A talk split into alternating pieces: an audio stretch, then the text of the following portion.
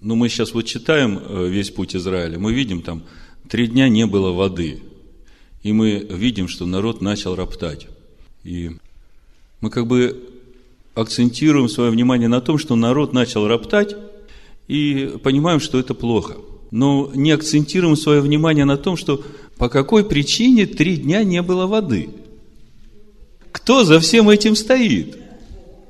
Так вот, во Второзаконии 8 главе так и написано. Помни весь путь. Давайте откроем, прочитаем. Чтобы даже когда три дня нет воды, мы имели внутри себя эту радость, петь Господу, славить Его. Восьмая глава. Все заповеди с первого стиха, которые я заповедую вам сегодня, старайтесь исполнять, дабы вы живы были и размножились. И пошли и завладели землею, которую с клятву обещал Господь отцам вашим. И вот второй стих. И помни весь путь, которым вел тебя Господь Бог твой по пустыне, вот уже сорок лет, чтобы смирить тебя, чтобы испытать тебя и узнать, что в сердце твоем. Будешь ли хранить заповеди Его или нет? То есть, все, что происходит с нами с тех пор, как мы пришли к Богу, с тех пор, как Он вырвал нас из этого царства тьмы, все это только для того, чтобы узнать, будем ли мы хранить Его заповеди. То есть, э, когда у тебя три дня нет воды, проблема не с дьяволом. Не надо ему там почести какие-то воздавать и какую-то силу ему приписывать, какую-то самостоятельную способность.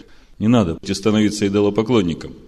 Помни, что все это для того, чтобы проверить тебя, будешь ли ты хранить его заповеди.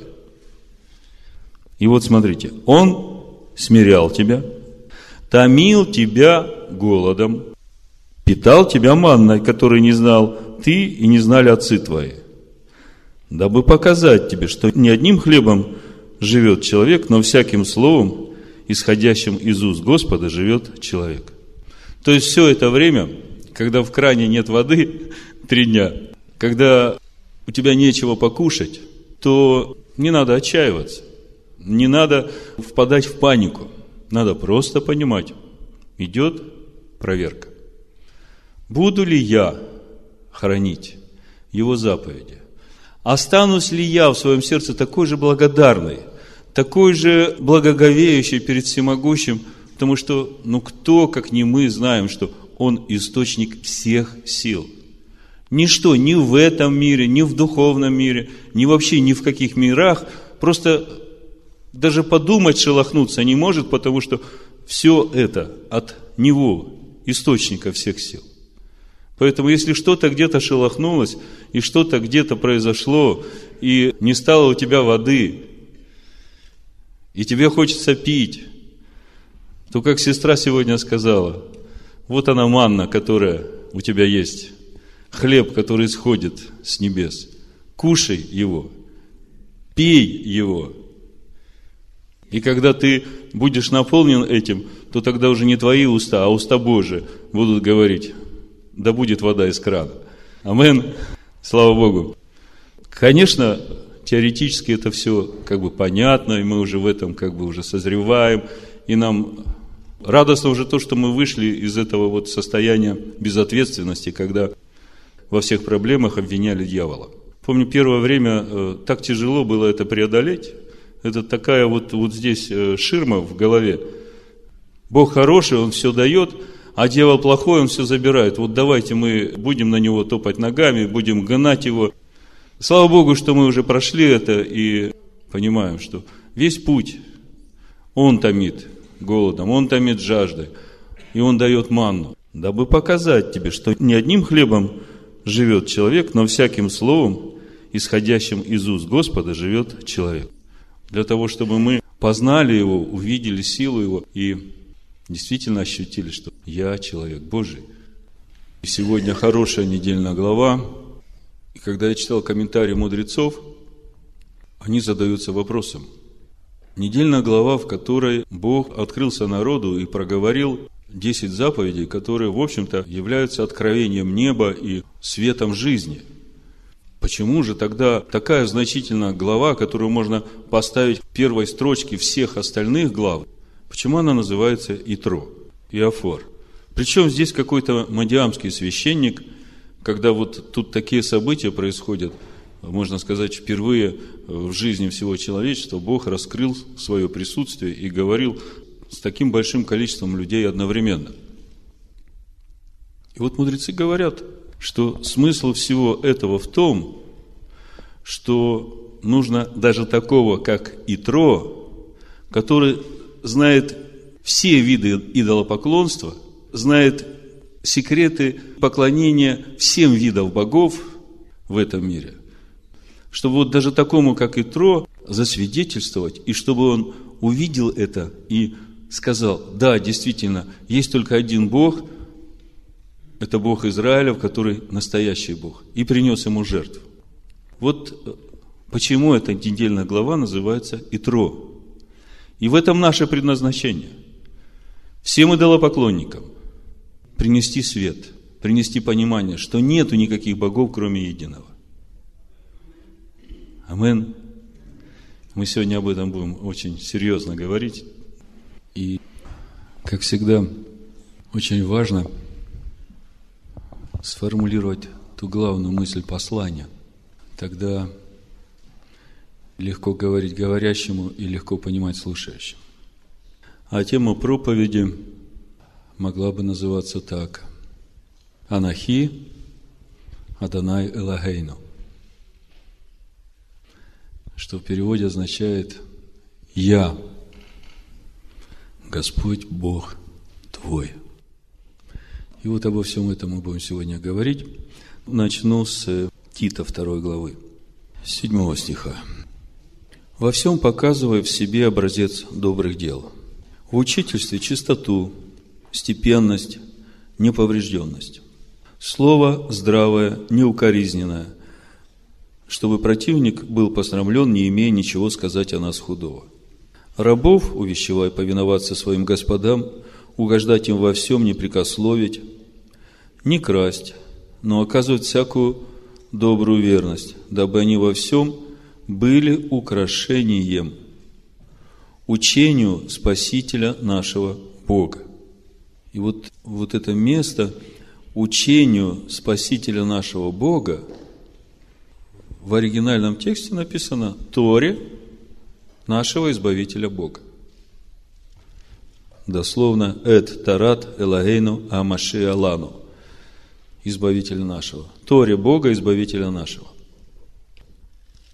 Павел увещевает Тита и говорит, сам будь образцом, но и тех, кого ты учишь, заботься о том, чтобы они были украшением Торе, Спасителя нашего Бога. И в оригинале написано Элагейну, Бога нашего, Всесильного. Поэтому мы и учимся, чтобы быть достойными, как в 118-м псалме царь Давид молится и поет Богу и говорит, «О, если бы направлялись пути мои к соблюдению уставов Твоих, тогда я не постыдился бы, взирая на все заповеди Твои. Для того, чтобы правильно исполнить заповедь, надо научиться уставам. Через уставы приходит исполнение заповеди. Потому что заповедь состоит, если ее разложить, то она в себя включает определенный порядок уставов, исполняя которые, в итоге ты исполняешь заповедь. У Экклезиаста в 8 главе мы можем прочитать, что именно исполняющий вот таким образом заповедь, он становится человеком мудрым, который не потерпит никакого вреда. Пятый стих написано, 8 глава Экклезиаста. Соблюдающий заповедь не испытает никакого зла. Две точки стоит, как бы разъяснение. Сердце мудрого знает время и устав – Видите, соблюдение заповеди связано со временем и уставом. И тот, который соблюдает заповедь, соблюдающий, так как Давид, которому не стыдно смотреть на заповедь, потому что он соблюдает и время, и устав, он становится мудрым. Потому что время не случайное, и устав заповеди не случайный. Это не просто кто-то что-то придумал. Именно там, в этих уставах, там открываются тайны Божии. Через эти уставы ты начинаешь понимать, что за этим стоит в духовном мире и как это работает. А дальше написано, потому что для всякой вещи есть свое время и устав. Как бы подтверждает Экклезиаст и говорит, все, что будет происходить в этом мире, оно имеет свое время и свой устав. И вот когда придет это время, все будет проходить точно по тому уставу, как написано. А тот, кто соблюдает заповедь, он уже знает, что будет и когда будет. Понимаете, да? А дальше написано, а человеку великое зло от того, что он не знает, что будет и как это будет, и кто скажет ему. Есть человек, который ничего не знает. Есть соблюдающий заповедь, который мудрый, который не потерпит никакого вреда. И вот здесь вот э, эти два действующих лица, о которых говорит Экклезиаст. Поэтому, чтобы нам быть украшением Торы Всевышнего Бога, понятно, что надо изучать ее. Понятно, что надо углубляться в нее. Вы знаете, для меня было большой радостью и большим подтверждением, когда я готовился к этой недельной главе и читал комментарии мудрецов, в частности, комментарии Любавического рыба Минахима Мендела Шнейрсона. Там он в двух своих томах, в двух книгах, в комментариях на эту недельную главу, говорит о том, что не следует думать, что Тора Моисея была дана на горе Хариф. Она существовала во времена Эвера, когда это сын Шема, вы знаете, да? И тогда были Ешивы, где изучали Тору. Она существовала во времена Авраама, и Иаков тоже учился. И поэтому не следует думать, что Торы не существовало, что заповедей, уставов не существовало. И для меня это было большим подтверждением и радостью, потому что год назад, когда я написал эту статью на Асева Нишма, «И буду вам Богом, и вы будете моим народом», помните эту статью? Я как бы там увидел и проследил по Писаниям, что учение было, и это учение постоянно двигалось из поколения в поколение, и люди жили этим учением, и вот в этой статье я как раз и описываю вот эту ситуацию, то, как мне Бог показал, что же произошло, когда народ вышел из Египта и подошел к Хариву первого Сивана, это был 42-й день по выходу из Египта, они подошли к горе Харив, подошли к тому месту, о котором Бог сказал Моисею, когда только посылал его. Он говорит, вот тебе свидетельство, что когда ты выведешь свой народ, вы здесь совершите мне служение. Так вот, то, что Тора существовала, иудейская традиция тоже об этом говорит. И для меня это было радостным подтверждением. Я раньше этих комментариев не читал и не знал об этом. Я просто это в Писаниях увидел. И вот то, что происходило у горы Хариф, подумайте, вышло множество народа, да? Вышли сыновья Иакова, и с ними множество иноплеменных людей вышли, да? И все участвовали в жертвоприношении Паисаха. И это о чем-то говорит, потому что есть устав кто может есть в Песах. И когда они пришли к горе, э, давайте откроем 19 главу книги «Исход», то мудрецы отмечают, что это единственная стоянка из всех 42 стоянок. Вы знаете, что всего 42 стоянки для того, чтобы нам окончательно выйти из Египта. Понимаете, о чем я говорю, да? Потому что каждая стоянка – это все еще продолжается выход из Египта, из Мицраима, суть теснота. Теснота, из которой мы выходим на простор, очередной простор, и на этом очередном просторе опять приходит теснота, и мы опять из этой тесноты выходим, и это наши ступени восхождения в нашей вере, в нашей силе, в нашем познании Бога, в нашей свободе. Потому что чем больше мы познаем Бога, тем больше свободы в нас – и меньше зависимости от вообще какого бы то ни было рабства. Но в первую очередь греха. Вот смотрите, во втором стихе написано, «И двинулись они из Рефидима и пришли в пустыню Синайскую, и расположились там станом в пустыне, точка запятой, и повторение. И расположился там Израиль станом против горы. И вот в иврите расположился станом там Израиль в единственном числе написано. Израиль в единственном числе, глагол в единственном числе. И мудрецы говорят, что это единственная стоянка из всех 42, когда народ, который подошел, 41 будем говорить, потому что 42 там тоже народ был един, потому что они все а, обновили завет. Когда весь народ был как одно, Смотрите, весь народ назван Израилем, хотя там, мы знаем, было множество иноплеменных людей. 70 народов, говорят мудрецы, все присутствовали у горы Харив. Более того, мудрецы говорят, что Тора звучала на 70 языках. То есть все, кто стоял там, понимали, что говорил Бог. Вот это единство, и это единство, несмотря на вот эту всю разноплеменность, оно названо Израилем. Так вот, из всей этой истории, что там происходило, одну существенную деталь, которую я увидел. Вот в этой статье я писал, вы перечитайте пересмотрите, она полезна очень.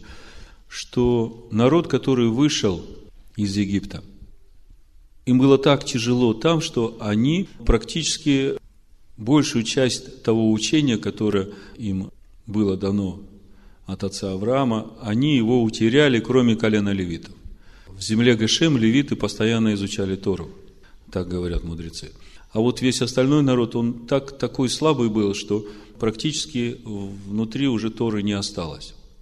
Бог, видя вот это вот все и понимая состояние народа, Он говорит, Моисей, скажи, что близко не подходили, и пусть каждый пройдет черту, до которой он может приближаться к Богу, потому что суть этой черты была духовная. По мере греховности человека расстояние это ближе могло бы быть к горе или дальше – потому что мы видим, что старейшины могли подниматься на гору, а Аарон мог выше еще подниматься с Моисеем, а Моисей поднимался на самую вершину горы, и при этом, при всем, мы понимаем, что это не предел, потому что Бог спустился на эту гору. Так вот, главное, что там происходило, вот то, что я увидел, что Бог видит состояние народа. Он искренен в своем желании слушаться Бога и поступать так, как Бог говорит. Но чтобы действительно пришло к этому народу вот это состояние Божьего народа, этот народ надо учить. И поэтому Бог говорит Моисею, что поднимайся, я тебе дам учение, я тебе дам Тору, и твоя задача учить этот народ Торе. Но мудрецы так говорят, что несмотря на то, что изучение Торы длилось еще с Эверой и через Авраама, Исаака, к Якову. Вот здесь вот во время раскрытия Бога произошло качественное изменение или качественное преобразование, потому что до этого времени все и левиты, они все изучали написанное и старались это вмещать в себя. И ясно, что у одного способностей больше, у одного меньше, да, но вот то, сколько каждый вмещал в себя, то познание в каждого и было. Так вот, особенность народа и всего, что произошло у горы Харив, мудрецы говорят, что в этот момент, когда Бог говорил, каждому было вложено полностью Тора во внутренность. Понимаете? То есть, я для себя это вижу событие в жизни каждого из нас, когда пришло возрождение свыше, Павел об этом и говорит, что Машиах внутри вас есть. То есть, э, вот это вот все знание Божие, оно внутри нас есть, и теперь мы просто идем, уже имея это внутреннее знание и водительство Духа, мы как бы обновляем дух ума своего, как говорит Павел, чтобы, имея вот это вот внутреннее знание, сообразовать свои мысли через познание слова, свои поступки, свои чувства, свое отношение. То есть идет процесс обновления нас – Поэтому, ну, без Торы никак нельзя. Если Бог говорит, глядя на этот неспособный народ, при всем при том открывается им и вкладывает в них всю, всю Тору, да, потому что 10 заповедей – это вся Тора, а все остальное – это расшифровка, как исполнять. И мы уже говорили об этом, дойдем до заповедей, может быть, я еще раз скажу вам. Но вы знаете, что первая из всех заповедей, Шма Исраиль Адонай Лахейну Адонай Хат, она умещает в себя все заповеди. По большому счету, две заповеди, о которых Иешуа сказал, возлюби Бога и возлюби ближнего, потому что первая заповедь любви к Богу, это как раз первые пять заповедей на первой скрижали, это суть взаимоотношений человека с Богом. И вторые пять заповедей на второй скрижали – это суть взаимоотношений человека с ближним. А если уже расшифровывать дальше эти заповеди, то получается еще больше заповедей, больше постановлений, уставов. И вместе это все учение. И смысл для нас не в том, чтобы здесь своим разумом стараться отмечать галочки. Вот это я уже исполняю, вот это вот я исполняю, вот это я исполняю. Потому что это суть по правде законной непорочной, да? То есть это праведность от закона. Когда ты думаешь, что тебе это надо исполнять, это надо исполнять, это надо исполнять. И поэтому Павел и говорит в 10 главе, что Моисей сказал, что праведность от закона. Но э, сейчас пришло время, когда Бог желает, чтобы праведность от веры в нас была. И суть этой праведности, чтобы эти заповеди не в уме твоем были, а в сердце твоем. Чтобы это уже было не ты живешь, а Бог тебе живет. И когда эти заповеди начинают входить в твое сердце, когда ты начинаешь погружаться вот во все это учение, начинает в тебе расти Сыном Божьим, который несет в себе полностью природу, чувство, понимание Божие. И вот это вот, вот то настоящее, которое уже суть в тебе, присутствие Бога, и это вот та праведность Божия, праведность от веры. И вот эта праведность Божия, праведность от веры, она тебя ну, действительно делает свободным, потому что ты уже каждый день просыпаясь, ну, что-то делая, думая, ты уже не беспокоишься о том, ага, а вот тот сказал так надо делать, а тот сказал вот так надо делать, а как надо делать вообще? И ты не знаешь. У тебя вообще этой проблемы нет, потому что внутри тебя уже есть это внутреннее знание. Оно тебе говорит, как делать. И Павел говорит, то, насколько уверовали, вот так и живите. И продолжайте погружаться в Писание, будет приходить это познание, будет приходить большая свобода, а Бог над всем этим процессом бодрствует. Вы вообще не беспокойтесь, что вы что-то упустите. Если что-то упустите, Он напомнит. Если напомнит, и вы не придали значения, Он поправит. Поможет, да. Так, чтобы услышали. То есть, ничего не пройдете мимо. Весь этот путь Бог ведет, понимаете? Другое дело, ваше отношение ко всему этому. Перед этим проповедь была, мы говорили о том, куда идти.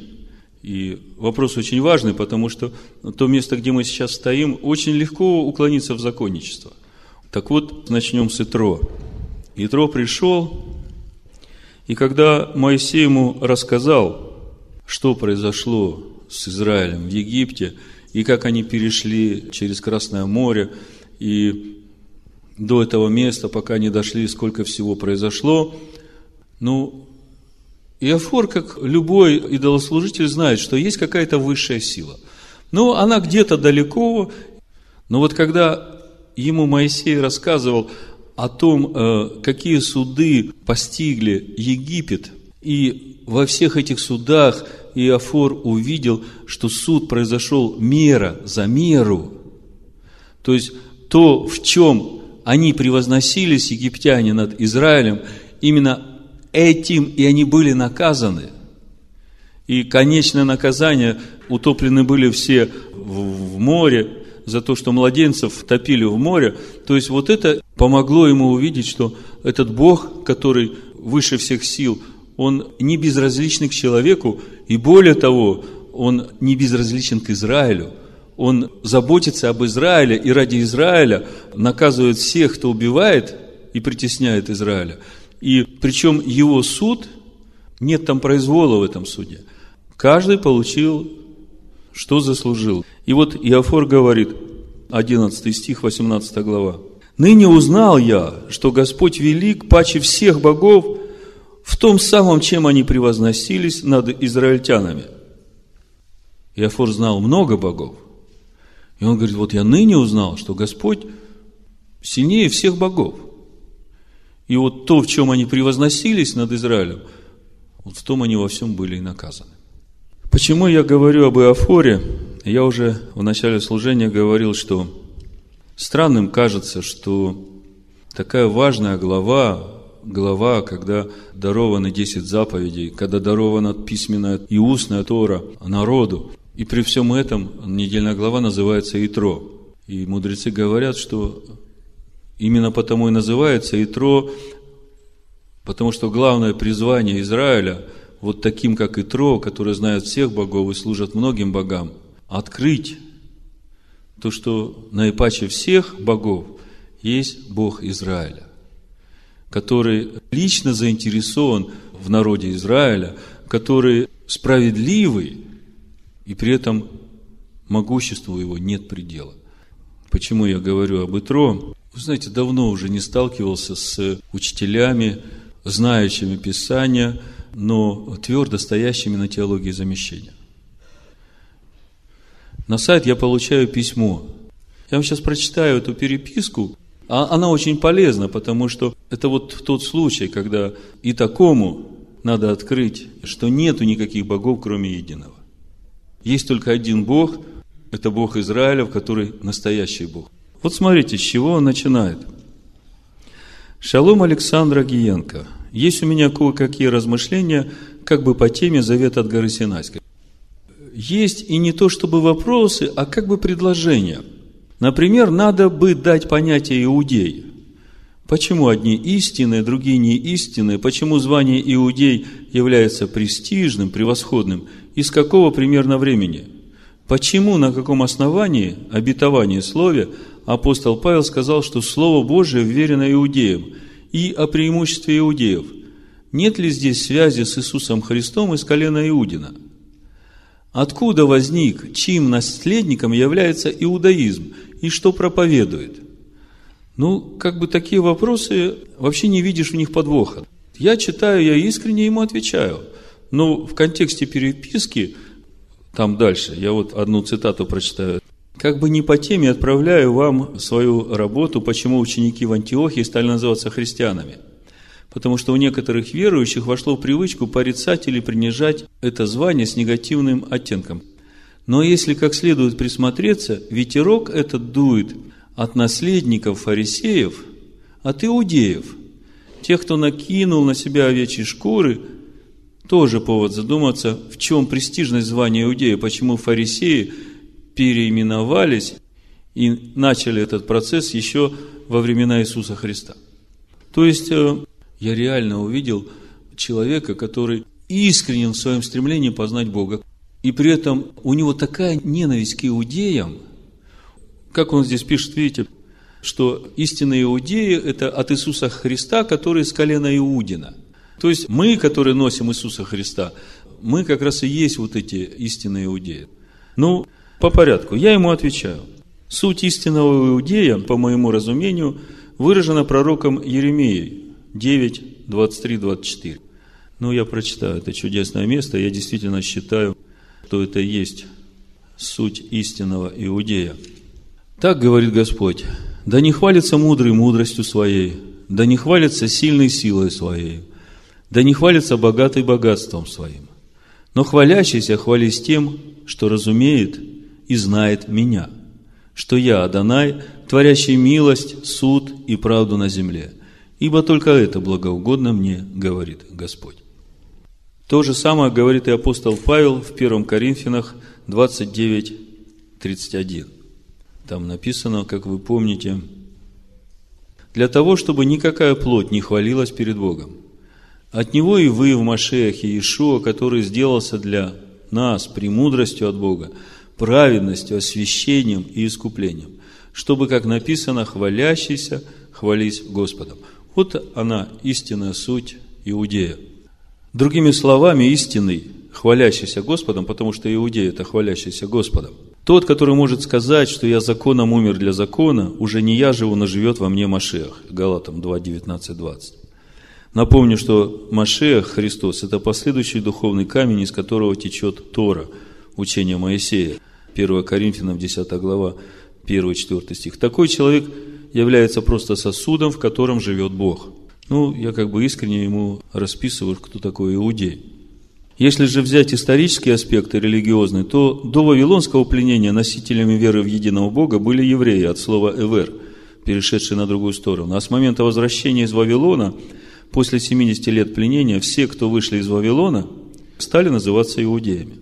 Перемена, думаю, была связана именно с тем, что те, кто предпочли остаться в Вавилоне, тоже были евреями, но они не поверили Богу, что пришло время выходить из Вавилона – вы знаете, почему не поверили? И почему большая часть из десяти колен осталась там?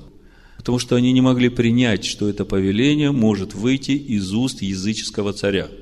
И они не поверили, когда царь Кир издал приказ выходить всему еврейскому народу, они остались. Они не могли это принять. Потому они остались. А вот все, кто вышли, там дальше ему отвечаю, почему. А, ну, может быть, забегаю вперед, просто скажу как бы к месту. Мы совсем недавно читали Второе царство, Третье царство, и вы помните, когда царь Соломон начал грешить, и Бог говорит, вот за то, что ты так делаешь, я у тебя отниму десять колен, но два колена оставлю ради царя моего Давида и ради города моего святого. И даже если сыны твои будут грешить, то я накажу их, но милости своей не отниму, и все для того, чтобы мой светильник горел в Иерусалиме. То есть вот, вот этот завет с Богом, он как бы и был основанием того, что те, кто вышли, они в основном были колено Иуды, Вениамин, Левиты, ну и из Израиля, из всех колен тоже вышли те, которые горели. То есть здесь тоже есть такой аспект.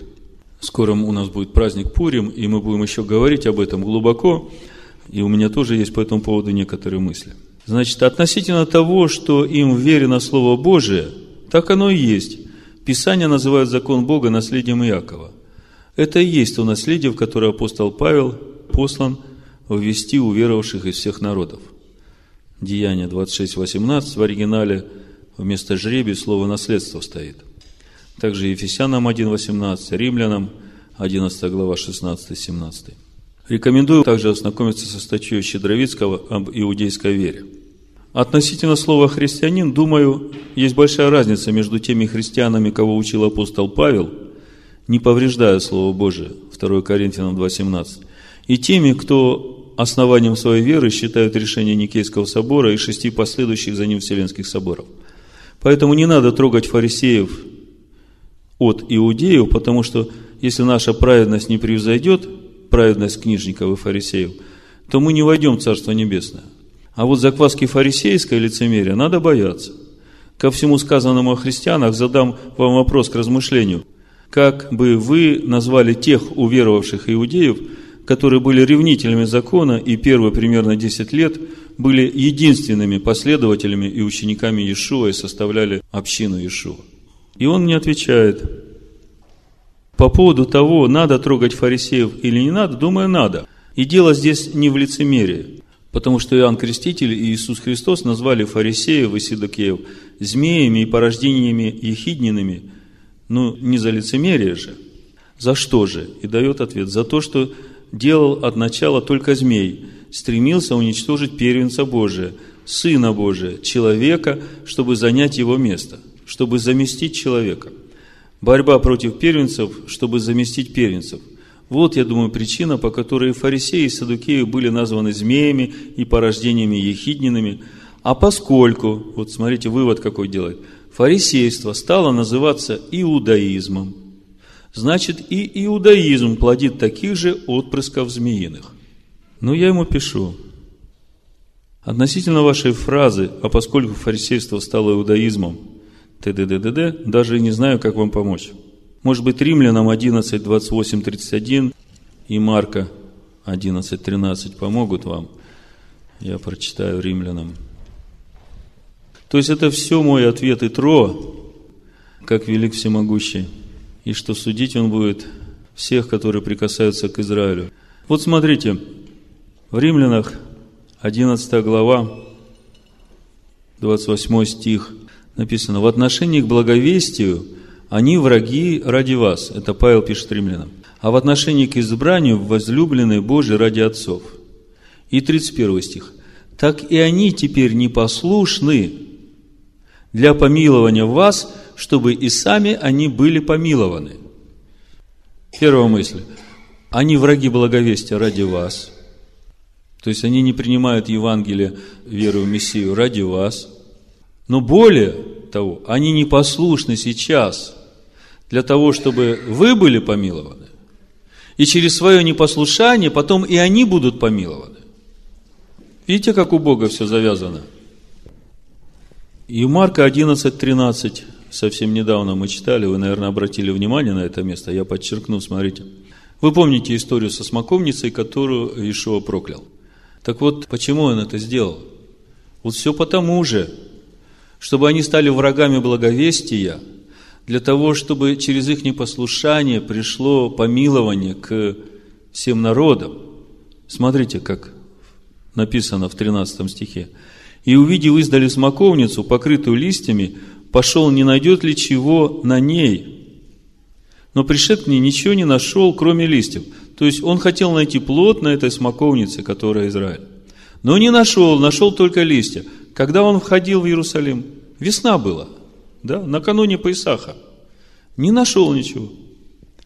И дальше написано, ибо еще не время было собирания смоков. Можно ли обвинять смоковницу, потому что еще не время было собирания смоков? Только листья выросли, еще же э, они должны зацвести, и еще должен плод созреть, и потом будет плод. Но если еще не было время, и Ишуа проклинает эту смоковницу, это он что, так обиделся, что на ней плода нет? Или он что-то делает такое, э, что он вообще от себя ничего не делает? Он всего лишь волю Отца исполняет, и то, что Отец ему в духе говорит, он то и делает.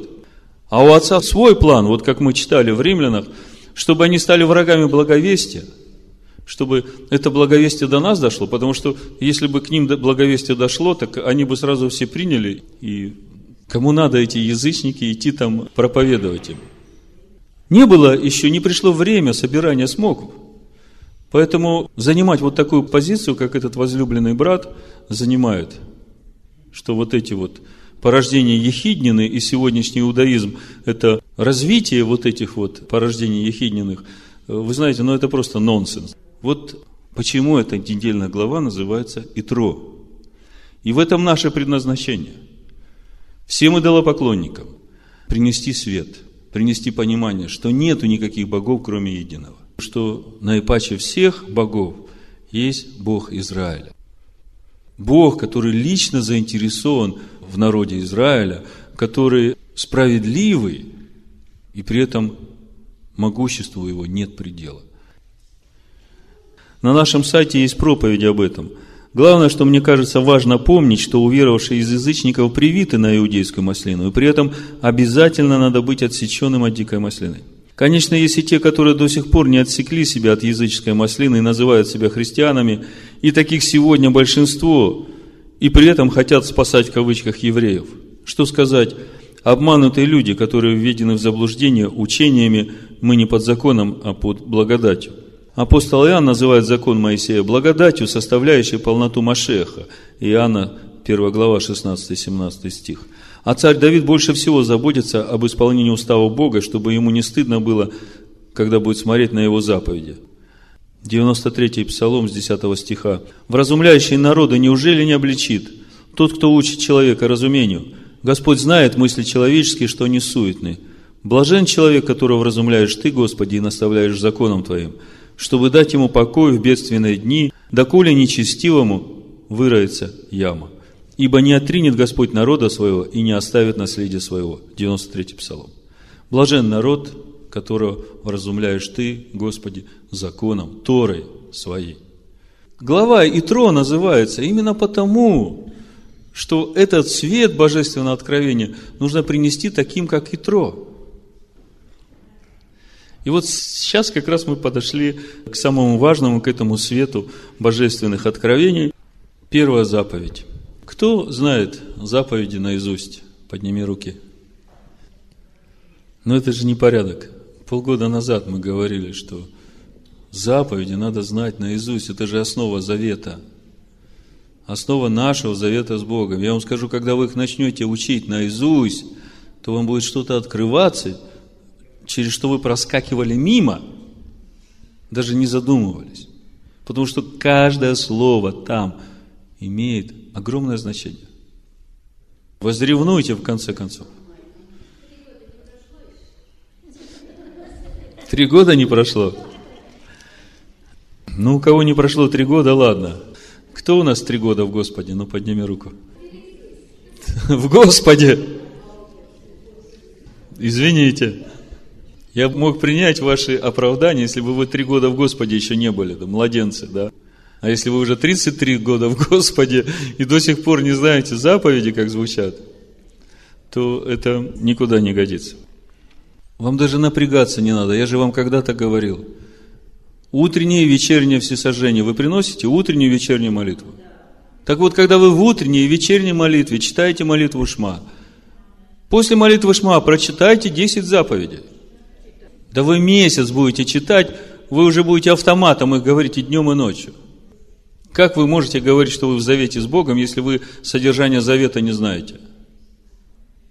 Значит, первая заповедь. Я, Анахи, Господь Бог твой, который вывел тебя из земли египетской, из дома рабства. Что же это за заповедь такая? И вообще во многих сегодняшних христианских исповеданиях, вероучениях этой заповеди даже нет. Она не считается первой заповедью. И это большая трагедия. Я хочу сегодня поговорить, начать с этой заповеди и начать именно с этого местоимения Анахи, которым начинается на иврите эта заповедь Анахи Адонай Лагейну. То есть Анахи, я. В иврите два местоимения я. То есть личностное местоимение в иврите имеет два звучания. Они, я, и анахи, тоже я. Так вот, когда речь идет о моем внутреннем содержании, о моей сущности, то используется местоимение анахи. Вот вы представьте теперь, о чем говорит эта заповедь, когда Бог вам говорит «Анахи», то есть моя сущность выводит вас из Египта, из дома рабства. Ишуа говорит, если Слово Мое прибудет в вас, то вы истинно мои ученики. И познаете истину, и будете свободны. Восьмая глава Иоанна. И там дальше он говорит, Раб, тот, кто делает грех, он вечно в доме не прибудет. Сын прибудет вечно. Так вот, когда анахи Бога становится твоим, сущность Бога становится твоей сущностью, ты становишься сыном. Ты вечным наследником становишься Божьим, тебя уже никто не извергнет из Дома Божьего.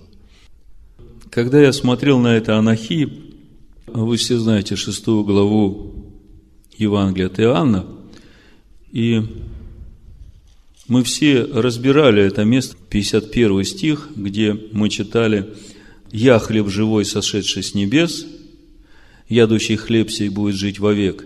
И мы говорили, что вот в этой первой части Ишуа говорит о себе как анахи, о своем внутреннем содержании. И он говорит, анахи – это хлеб сходящий с небес, мое внутреннее содержание, а мы знаем, что его внутреннее содержание – это Бог, живущий в нем, да? А дальше он говорит, хлеб же, который я дам, тут уже вот это местоимение я, там они стоит, то есть человеческое я, они я, то, как э, его воспринимают его окружающие. Ну вот вы меня видите, я Ишуа, я потомок Давида, э, сын Марии, да, он говорит, вот тот хлеб, который я дам, это плоть моя, которую я отдам за жизнь мира. Так вот, если мы посмотрим чуть раньше об этом хлебе жизни, то я для себя получил еще одно откровение. 31 стих, здесь же Иоанна. Написано, «Отцы наши ели манну в пустыне, как написано, хлеб с неба дал им есть». И что же сказал им? Истинно, истинно говорю вам, не Моисей дал вам хлеб с неба, а Отец мой дает вам истинный хлеб с небес, ибо хлеб Божий есть тот, который сходит с небес и дает жизнь миру. На это сказали ему, Господи, подавай нам всегда такой хлеб. Иешуа же сказал им, Я есть хлеб жизни. И точка запятой, да? И как бы не совсем э, можно уловить вот эту логику его размышлений. И я не мог понять, какая связь между манной, которую Отец давал с небес, и почему тогда все умерли, если этот хлеб с небес. Ну, как бы чувствуете, какая-то нестыковочка. Так вот, я посмотрел, как в тексте на иврите это место написано. Вы знаете, для меня это было огромным откровением. Вот здесь вот, где Иешуа говорит в 35 стихе, «Я есть хлеб жизни», точка запятой, в оригинале написано, значит, «В ямер элейхем», и сказал им Ишуа, «Анахи гу лехем га хамаим». Ишуа дословно сказал, «Анахи, он хлеб, сходящий с небес». Понимаете? Еще раз постарайтесь понять. Речь идет, вот давайте еще это место, где я вам читал. 31. Отцы наши, это, э, значит, книжники говорят ему, отцы наши ели манну в пустыне, как написано. Точка. Хлеб с неба дал им есть. То есть, они связывают вот этот хлеб с неба, который дал есть, с манной, которую ели отцы. А Ишуа им объясняет, что хлеб, который дал с неба Отец есть, это не манна. Манна это для плоти. А вот тот хлеб, который Отец дал есть, это есть анахи. Вот это анахи, в котором в первой заповеди нам говорит анахи. Господь Бог твой, который выводит тебя из земли египетской, из дома рабства. Вы понимаете? А дальше уже он теперь раз, разъяснив вот это понимание анахи, того, кто дает да, жизнь, он теперь говорит, что мое анахи и есть это анахи. Анахи, хлеб жизни, он теперь уже о себе говорит. И если это все переложить на то, что мы знаем из Торы, во Второзаконии 18.18 18 мы читаем, Бог говорит, вот я посылаю пророка такого, как ты, и он будет говорить именем моим. Понимаете, что суть Анахи – это и есть имя Бога, это сущность Бога. Вот Второзаконие 18, 18. «Я воздвигну им пророка из среды братьевых, такого, как ты, и вложу слова мои в уста его, и он будет говорить им все, что я повелю. А кто не послушает слов моих, Бог говорит, которые пророк тут будет говорить моим именем, с того я взыщу». Вот оно, где Анахи. И вот это вот вот этой шестой главе, если в оригинале смотреть, то как раз и раскрывается вот эта вот связка между анахи, который есть сущность Бога, который Господь Бог твой, который выводит тебя из земли египетской. И анахи Он, хлеб, сходящий с небес. А дальше он и говорит, вот я есть тот, которого послал Бог, и его анахи во мне – и вот кто будет есть вот то слово, которое я говорю, потому что Бог сказал через Моисея, что я вложу мои слова в его уста, и он будет говорить все, что я повелю, и если вы не будете слушаться то, что я говорю, с того я взыщу. Понимаете, какая связь? Так вот, теперь возвращаясь к этому анахии, вы уже начинаете как бы чувствовать природу Бога и природу Сына, да? Сын, он потому и сын, что он несет в себе естество Бога. Если бы мой сын не нес мою природу, он не был бы и моим сыном, правда? Но он несет в себе все то, что я имею в себе. И вот Иешуа как раз в 6 главе Иоанна и говорит, Анахи гу лехем га хамаим. Анахи, он хлеб, сходящий с неба. Хлеб с неба. Он здесь напрямую это связывает с первой заповедью. Напрямую связывает с первой заповедью. Анахи, Господь Бог твой, который вывел тебя из земли египетской, из дома рабства. То есть, это не просто э, какое-то безличное божество, которому безразлично твое состояние. Кто ты и что ты. Он говорит, я Бог твой. То есть, личные взаимоотношения с каждым человеком. Совершенно заинтересованный, переживающий всем сердцем своим, которому не безразлично, что происходит с его детьми. И он говорит, я, Анахи, Господь Бог твой. Когда Бог сотворил человека по своему образу и подобию, Он в него и вдохнул свое Анахи. И это стал человек по образу и подобию Божьему. Поэтому как бы ничего нового в этом нет. Но пришло время просто восстановить то, что было потеряно. Иоанна 8 глава 31-36 стих. Здесь как раз итог всему, что относится к первой заповеди. Тогда сказал Иешуа к уверовавшим в Него иудеям, «Если пребудете в Слове Моем, то вы истинно Мои ученики, и познаете истину, и истина сделает вас свободными». Ему отвечали, мы семя Авраамова и не были рабами никому никогда, как же ты говоришь, сделайтесь свободными. Иешуа отвечал им, истинно, истинно говорю вам, всякий делающий грех есть раб греха. Но раб не пребывает в доме вечно, а сын пребывает вечно. Итак, если сын освободит вас, то истинно свободны будете. Вот оно, как происходит наше освобождение. Если сын освободит – то истинно свободны будете. А как Сын освобождает? Все, что я рассказывал перед этим, это и есть процесс, когда его анахи становится моим. Вот это и есть мое сыновство. Если его анахи не становится моим, я остаюсь рабом греха. А раб не пребывает в доме вечно. То есть сейчас Полный дом у Бога всех званых. И все говорят, что мы дети Бога, потому что мы приняли Иисуса Христа. До какого-то времени, да, так оно и будет.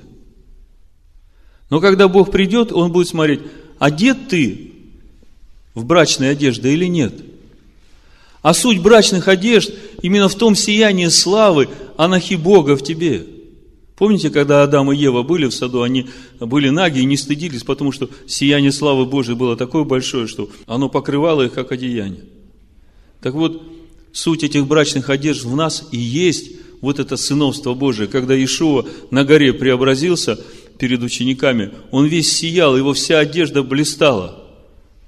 Речь идет о сущности Бога в нас, о вот этом анахи Бога в нас – и когда это сущность Бога, тогда вот это и есть свобода. Это и есть вот это сияние, которое оно высвобождает, эти брачные одежды. А если ты не сияешь этими славами, если анахи Бога в тебе нет, то э, придет время тебя извергнут из этого дома. Потому что раб не прибудет вечно в доме. Раб греха. А что такое грех? Мы несколько шаббатов назад говорили, очень важно действительно понимать, что такое грех.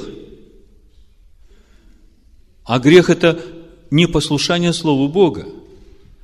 Если ты послушаешься Слову Бога, то все в порядке. Если ты где-то отступаешь от Слова Бога, то ты уже грешишь.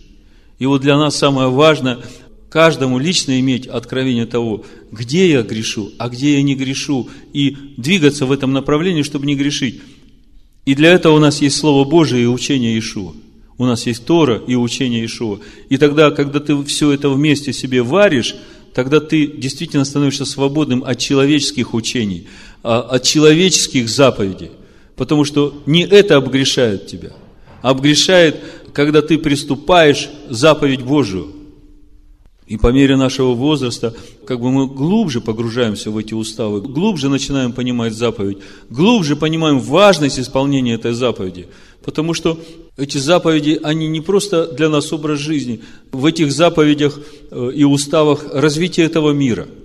То, как будут события раскладываться в этом мире. То есть, это же все не случайно. Вторая заповедь. Да не будет у тебя других богов пред лицом моим. Не делай себе никакого изображения того, что на небе вверху, что на земле внизу и что в воде ниже земли. Не поклоняйся им и не служи им, ибо я, Господь, Бог твой, Бог ревнитель, наказывающий детей за вину отцов до третьего и четвертого рода, ненавидящих меня. А что значит ненавидящие его? Кто-то говорит, не покаялся в своих грехах, кто-то говорит, не соблюдает Слово Божие. Вот сейчас мы об этом немножко глубже поговорим. И благословляющий до тысячи родов, смотрите, вот можно сразу увидеть ненавидящих и тех, кого он благословляет через вот эти два стиха. И благословляющих до тысячи родов, любящих меня и соблюдающих заповеди мои. Да? Вот как бы эти два стиха, они сразу могут дать ответ, кто такие ненавидящие его, которые не просто ненавидят Бога, пренебрегают им, но и не соблюдают его заповеди, пренебрегают этими заповедями. Можешь отвергать, но ты тогда будешь самый несчастный человек. Может быть, не сразу, может быть, пока ты еще поживешь, но Рано или поздно придет время, когда тебе надо будет собирать все, что ты посеял. И вот когда придет это время жатвы для тебя, и в 7, и в 30, и в 60, и во 100 крат, вот тогда тебе мало не покажется. И тогда ты будешь думать, а за что это и почему это? А все потому, что, что сеял, то и пожинаешь. Законы изменить нельзя, поэтому Бог говорит, сей правильные вещи, тогда и пожинать будешь правильные вещи. Так вот, да не будет у тебя других богов пред лицом моим. Что значит, да не будет у тебя других богов пред лицом моим? Первая главная мысль, которую вы должны всегда держать перед собой, это то, что нельзя никакому духовному существу или человеку, или еще кому-то приписывать способность быть самостоятельной духовной силой. Потому что когда мы кого-то наделяем самостоятельностью в духовном плане, то автоматически в этот же момент мы становимся идолопоклонниками. Но самый простой пример, мы уже много раз говорили, когда мы говорим о том, что вот дьявол, он такой нехороший, он взял и сделал то-то. Поймите, дьявол ничего не может сделать сам по себе – а если мы думаем, что он делает что-то сам по своей воле, как самостоятельная духовная сила, то мы уже в этот момент сразу становимся идолопоклонниками. А Бог говорит, да не будет у тебя никаких других богов пред лицом моим. Нельзя никому и ничему приписывать статус самостоятельной духовной силы, кто бы это ни был. Есть единый Бог, который источник всех сил – из него все. Мы недавно смотрели Первую Царств, 15 главу, и в 23 стихе там написано было «Непокорность – такой же грех, что волшебство, и противление – то же, что идолопоклонство». Вот смотрите. «Да не будет у тебя никаких других богов пред лицом моим». И Писания говорят, что противление – это тоже идолопоклонство. Противление чему? Бог в простоте своей дал нам свои законы. Человек пытается придумать все, что угодно, чтобы не делать так, как Бог сказал, но делать так, как Он придумал. Вот помните, когда Израильское царство разделилось после Соломона, да, во времена сына – и Раваам пришел и стал царствовать над десятью коленами, он сразу что сделал? В Вифиле и в Дане поставил два жертвенника и сказал, что вот теперь вы будете поклоняться на этих жертвенниках, чтобы вам не ходить в Иерусалим. И что еще сделал? Праздник седьмого месяца он перенес на праздник восьмого месяца. И все, значит, приходили праздновать праздник уже в восьмой месяц. Для чего он это все делал? Он боялся, что народ уйдет в Иудею к этому иудейскому царю. А в итоге что он сделал? Бог-то ему сказал, что не беспокойся, я же тебя поставил, и у тебя будет все хорошо, если ты будешь служить мне. И я укреплю твое царство, и дети детей твоих будут царствовать. Но ты будь послушен заповедям моим. А он взял все, переиначил. И в итоге 10 колен до сих пор в рассеянии. Так вот, противление, нежелание внутри – быть послушным, как дитя, Слову Божьему. Это тоже идола поклонство. Так написано. Первое царство, 15 глава, 23 стих. Противление тоже, что идолопоклонство. Дальше. В Ефесянах 5 глава, 5 стих написано. Ибо знайте, что никакой блудник или нечистый, или любостяжатель, который есть идолослужитель, не имеет наследия в царстве Машеха и Бога. Смотрите, кто такой идолослужитель? Идолопоклонник, потому что он служит идолам. Согласны со мной? То есть, идолослужение – это противление заповедям Богу, и идолослужение – это любостяжание. А что такое любостяжание? В Луке в 16 главе, в 13 стихе Иешуа говорит, «Никакой слуга не может служить двум господам, ибо или одного будет ненавидеть, а другого любить, или одному станет усердствовать, а о другом не родить. Не можете служить Богу и Мамоне». 1 Тимофея, в 6 главе, 10 стихом написано, «Ибо корень всех зол есть сребролюбие». Сегодня часть римского христианства наполнена учением о процветании. И вы знаете, я был в шоке. На прошлой неделе в одной из известных нам церквей там выступал один служитель. Я не буду называть имен, пусть Господь меня помилует.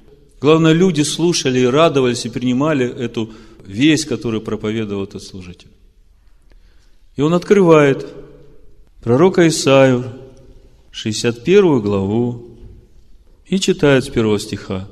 «Дух Господа Бога на мне, ибо Господь помазал меня благовествовать нищим».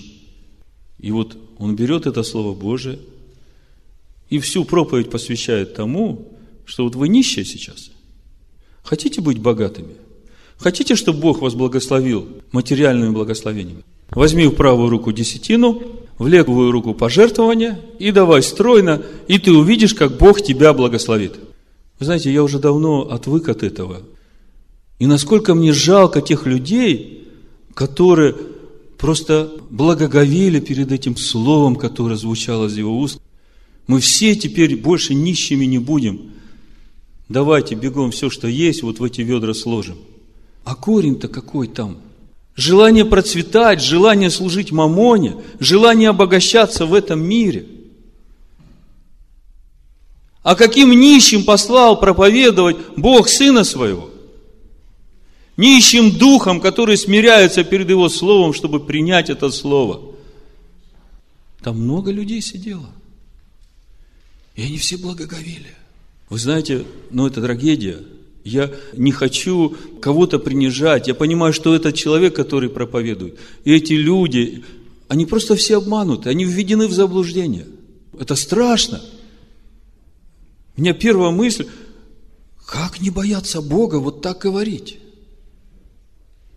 Я понимаю, что десятины, пожертвования, но это все заповеди Бога. Это все очищает нас. И как Наум сегодня говорил, у нас есть права, но у нас есть и обязанности. Если мы правильные в соблюдении своих обязанностей, то Бог всегда позаботится о том, чтобы мы в своих правах не имели ущемления. Амен.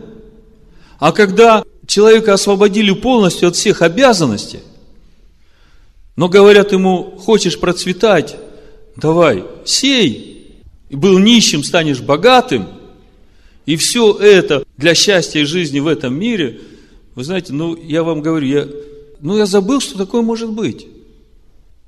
И я понимаю, что некому этим людям принести свет. Кроме вас некому. И я понимаю, что если вы придете и скажете, что вас тут обманывают, то вас просто э, побьют камнями. Но я знаю, что есть более сильное оружие, чем просто вам прийти и сказать. Ваши молитвы. Если вы любите этих людей, то молитесь о них. Молитесь, и Бог будет делать чудеса. Люди начнут сами видеть, насколько они ослеплены этими ложными учениями. Да не будет у тебя других богов пред лицом моим. Противление – это идолопоклонство. Сребролюбие, любостяжание – это тоже идолопоклонство. Служение мамоне – тоже идолопоклонство. И это все нарушение второй заповеди. Ну и еще очень важный момент – кому молиться – мы на библейской школе, когда готовились к выходу, мы разбирали эту тему. Но я знаю, что некоторые здесь не прошли этот курс, поэтому я хочу этот вопрос затронуть и очень глубоко. Значит, Исайя 9.5. В русском синодальном переводе написано так. Да, но у нас шестой стих, в Торе это пятый.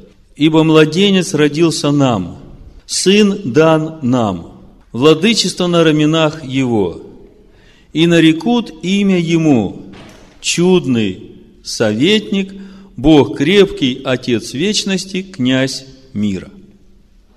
Вот послушайте, вот это Отец вечности, Мужигайс Тевс. Когда читаешь вот такой перевод, и человек читает искренне, то у него больше и нет вопросов, что Иисус и есть Бог Отец.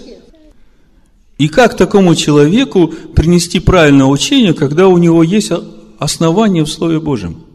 Мужика из Тевс. Все, у кого латышская Библия, вы можете посмотреть. Так вот, я сейчас прочитаю вам на иврите и дословно переведу вот это место с того момента, где начинается и назовут ему имя. Написано, «Ибо мальчик родился у нас, сын дан нам, и будет власть на плечах его». Тут пока все правильно. «И нарек ему Всевышний» написано в скобках – Э, ну, как бы в оригинале нет. Вот читаю с иврита, как написано здесь. В якре шмо. И нарекут его пеле, йо эйц. В переводе значит пеле. Это чудо, йоэц – советник. Чудо – советник. Действительно, он нам дает очень правильные советы, как правильно понимать Писание Тору Моисея. Он действительно чудо советник. Дальше написано Эль Гибор. Ну, Эль, Эль Бог. Ну, когда речь идет о Боге Отце, написано Элахейну, Бог наш.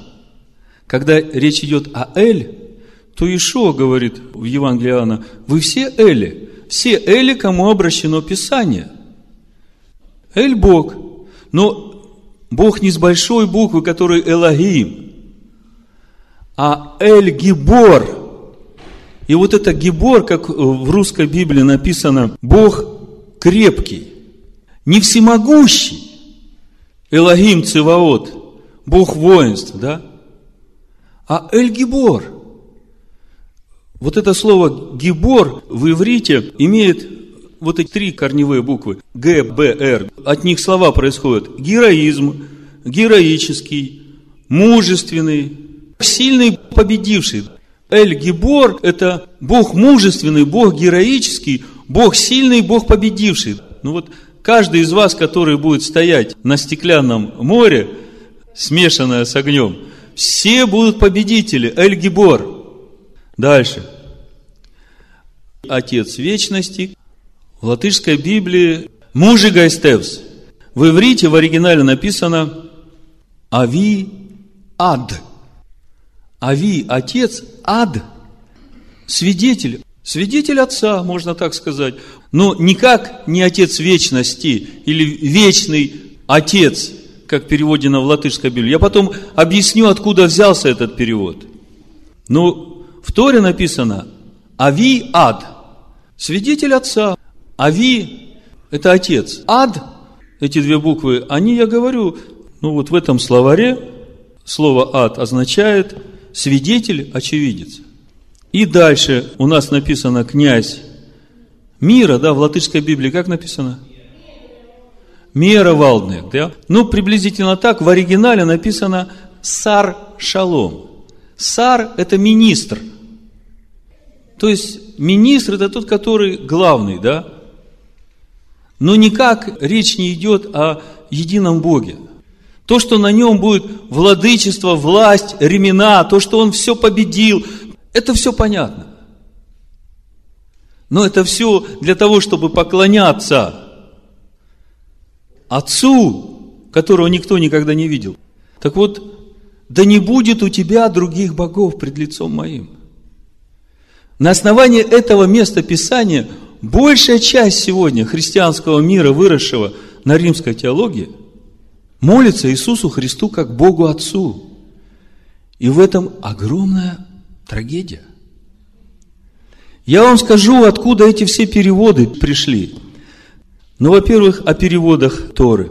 Значит, есть перевод на арамейский, и их называют торгумами, и самый хороший перевод на арамейский – это торгум Анкилоса, и он был выполнен во втором веке нашей эры. Вот написано, что торгум Анкилоса является наиболее буквальным древним переводом Пятикнижия. Главной задачей переводчика было придерживаться оригинала как можно ближе, и поэтому он следовал грамматической структуре иврита. Э, дальше греческий перевод – Греческий перевод, самый ранний перевод, он был сделан 285-246 год до нашей эры. И греческий перевод сделали 70 мудрецов, вот написано, греческая версия Библии, известная под названием Септуагинта, получила свое название благодаря рассказу Аристея, согласно которому 72 ученых, приглашенных из Иерусалима Птоломеем II Филадельфом, добились образцового греческого перевода Пятикнижия. То есть, есть греческий перевод, который тоже максимально приближен к оригиналу. Да? Но есть еще вульгата. И вульгата – это перевод Торы и Писаний на латинский язык. И вот что очень важно заметить написано, к концу IV века нашей эры, к концу IV, уже после Никейского собора, возникла потребность в едином и достоверном тексте латинской Библии, на котором западная церковь, заметьте, западная, если вы будете читать книгу Откровений, послание, написано осийским церквям. А осийские церкви – это восточные церкви, они к западным вообще отношения не имеют – и вот по вопросу Пейсаха празднования как раз вот это было разделительной чертой. Осийские остались в иудейской вере, а западные, они отменили праздник по Писаниям и стали праздновать уже то, что мы сегодня видим. Так вот, к концу IV века возникла потребность в едином и достоверном тексте латинской Библии, на котором западная церковь могла бы основать свое учение. Эта задача была получена Иерониму, около 345-420 года крупнейшему знатоку Библию и секретарю папы Дамасия I, Иероним прекрасно владел греческим языком, латынью и имел значительное познание в иврите. Сделанный Иеронимом перевод Библии вместе с пересмотренным переводом Нового Завета, заметьте, пересмотренным, и более старых латинских текстов апокрифов стал нормативным текстом латинского издания – получившим название вульгаты. И вот самое важное. Последняя, вот эта вульгата, в течение веков служила источником для переводов Библии на западноевропейские языки. Понимаете? Откуда вот это все несоответствие с оригиналом – в том, что большая часть сегодняшних переводов Библии на все языки, она сделана с вульгаты. А вульгату сделал Иероним для того, чтобы обосновать учение Западной Церкви, которая уже после Никейского собора. И вот, когда я все это читал, вы знаете, мне пришло это место Писания – Иеремия 16:19, где написано, «Господи, сила моя и крепость моя, и прибежище мое в день скорби. К тебе придут народы от краев земли и скажут, только ложь наследовали наши отцы, пустоту и то, в чем нет никакой пользы. Еремия 16, 19. Придет время, и все эти народы, введенные в заблуждение вот этими всеми переводами на основе вульгаты, которую сделал Иероним по заказу Римской Церкви, для того, чтобы обосновать свое вот это учение теологии замещения. И представьте, сколько людей обманутых, сколько людей теперь молятся Иисусу Христу как Богу, Отцу. А Бог говорит, да не будет у тебя других богов пред лицом моим. И чтобы это не было для вас, может быть, для некоторых оскорбительным, что как же так, я все время молюсь Иисусу Христу, а оказывается нельзя, ведь Он мой Бог. Давайте посмотрим, что Писания Нового Завета говорят о том, кому молиться и как молиться. Давайте посмотрим, кому же Иешуа учит молиться. Ну, все вы знаете молитву «Отче наш», Матвея 6 глава с 9 стиха. Иешуа учит своих учеников молиться и говорит, молитесь так. Кому молитва обращена? Отцу, Отче наш. Иоанна 16 глава 23 стих и 24 Иешуа говорит, «И в тот день вы не спросите меня ни о чем. Истинно говорю вам, о чем не попросите Отца, во имя Мое даст вам». В тот день, когда вы познаете Меня и Его анахи, будет в вас так же, как и во мне. Вы уже меня ни о чем спрашивать не будете. Я, чудный советник, сделал свое дело. Я привел вас в полноту возраста сына. Все, о чем будете просить Отца, будет вам. Кого просить? Еще. 14 глава Иоанна, с 8 по 14 стих, очень интересное место. Господи, покажи нам Отца, и довольно для нас, Филипп говорит. Ишуа сказал ему, сколько времени я с вами, ты не знаешь меня, Филипп? Видевший меня, видел Отца. Как же ты говоришь, покажи нам Отца? И вот здесь можно остановиться, и все скажут, вот разве здесь э, Иисус не говорит, что Он Отец? Ну вот же Иисус говорит, что Он Отец, видевший Его, видел Отца. Но смотрите, что Он дальше говорит – Разве ты не веришь, что я в Отце и Отец во мне? Видевший меня, видел Отца. Как можно увидеть Отца? Он здесь объясняет. Слова, которые говорю я вам, говорю не от себя. Пророка пошлю вам, как тебя, Моисей. И вложу мои слова в его уста. Все, что будет он говорить, именем моим будет говорить, я говорю. И он здесь это повторяет. Отец, пребывающий во мне, Он творит дела. Вот что значит видел меня, видел Отца. Отец, пребывающий во мне, если посмотрите по моим делам, он говорит. Верьте мне, что я в Отце и Отец во мне. А если не так, то верьте мне по самим делам. Истинно, истинно говорю вам, верующий в меня, дела, которые творю я, и Он сотворит, и больше сих сотворит, потому что я к Отцу моему иду. И если чего попросите у Отца, опять у кого? Во имя Мое. Но мы всегда говорим, отче, мы приходим к тебе в имени Ишуа Машеха. Почему в имени Сына, в имени Ишуа Машеха очень важно? Во-первых, Ишуа умер за меня, и я верю в Его пролитую кровь. И даже где-то я, если не соответствую имени Отца в связи с моим возрастом, несовершеннолетием, духовным, то его кровь меня защищает от этого. Но в имени Хамашеха, когда я прихожу, это как раз и есть анахи Бога, Слово Бога. То есть, если чего попросите у Отца во имя Мое, то сделаю, да прославится Отец в Сыне. Если чего попросите во имя Мое, я то сделаю. Смотрите, что он говорит в контексте – вы же видите, Отец во мне, и какие дела делает Отец через меня. И Он дает нам обещание, если вы будете в моем имени просить Отца, то я то сделаю. Ну, главный-то вопрос, какой мы разбираем? Кому молиться?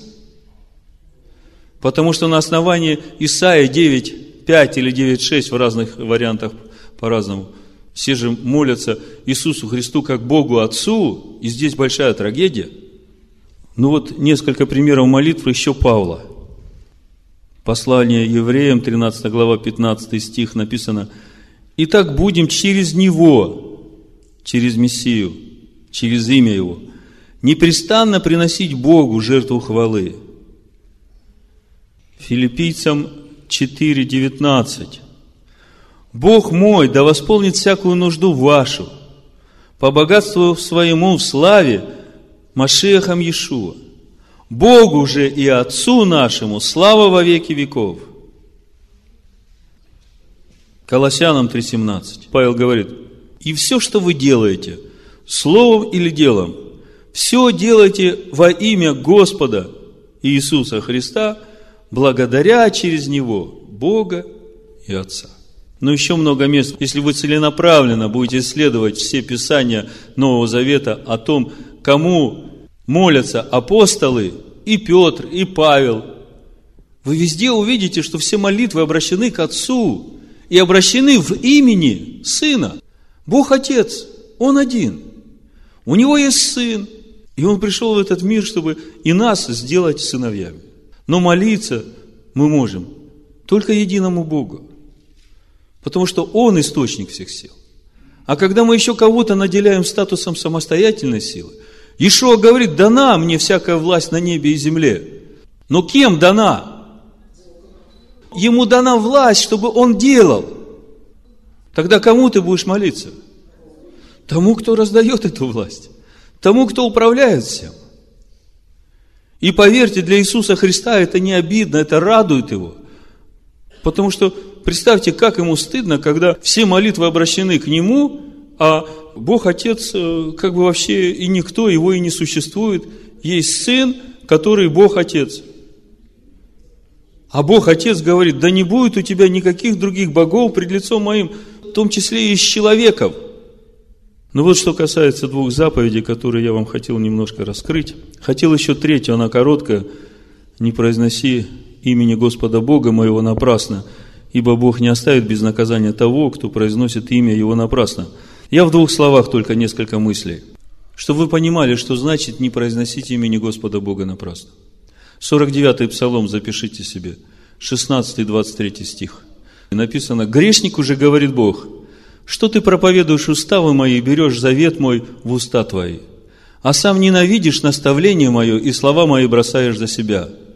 Когда видишь вора, сходишься с ним и с прелюбодеями сообщаешься, уста твои открываешь на засловие, язык твой сплетает коварство, сидишь и говоришь на брата твоего, на сына матери твоей клевещешь. Ты это делал, и я молчал, ты подумал, что я такой же, как ты, изобличу тебя и представлю пред глаза твои грехи твои. Уразумейте это, запывающее Бога, дабы я не восхитил, и не будет избавляющего. Кто приносит в жертву хвалу, тот чтит меня, и кто наблюдает за путем своим, тому явлю я спасение Божие. Вот вкратце, чтобы вы понимали, что стоит за заповедью, не произноси имени Господа, Бога своего напрасно, ибо Господь не оставит без наказания.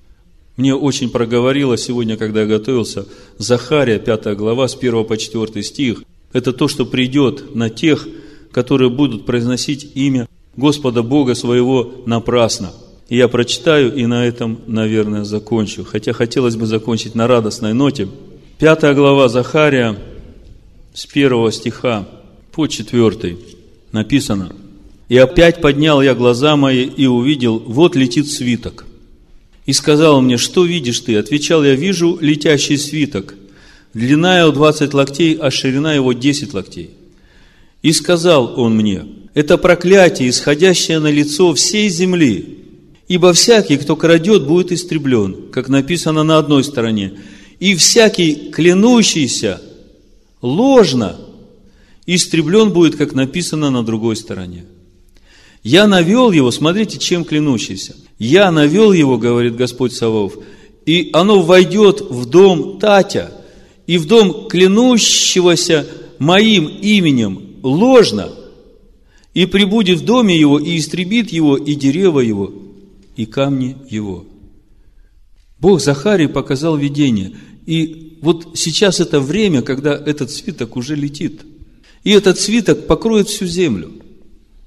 И это свиток проклятия. И он говорит, всякий, кто будет клясться именем моим ложно, все истребится.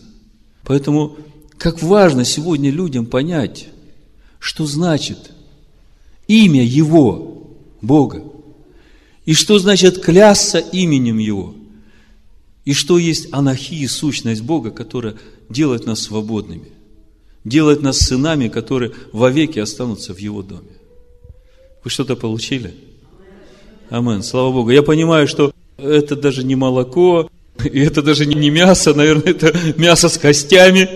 Но слава Богу, что вы понимаете меня, и вы можете это все уместить в себе. Давайте просто помолимся, чтобы это стало вот внутри нас, чтобы так же, как на горе Бог проговорил, и все это жило внутри, и чтобы это работало от сердца к разуму, а не от разума к сердцу. Отец, мы благодарим Тебя за сегодняшний день. Мы благодарим за то, что Ты сейчас здесь. Ты касался наших сердец. Ты касался нашего духа. Ты расширял наши сердца. Ты исцелял наши души. Исцелял наши тела, Господи. Мы принимаем все, что Ты дал нам сегодня. И я прошу Тебя, Господи, пусть все, что Ты нам дал, оно укрепится и утвердится в нас. И всякий, кто получил исцеление, будь исцелен.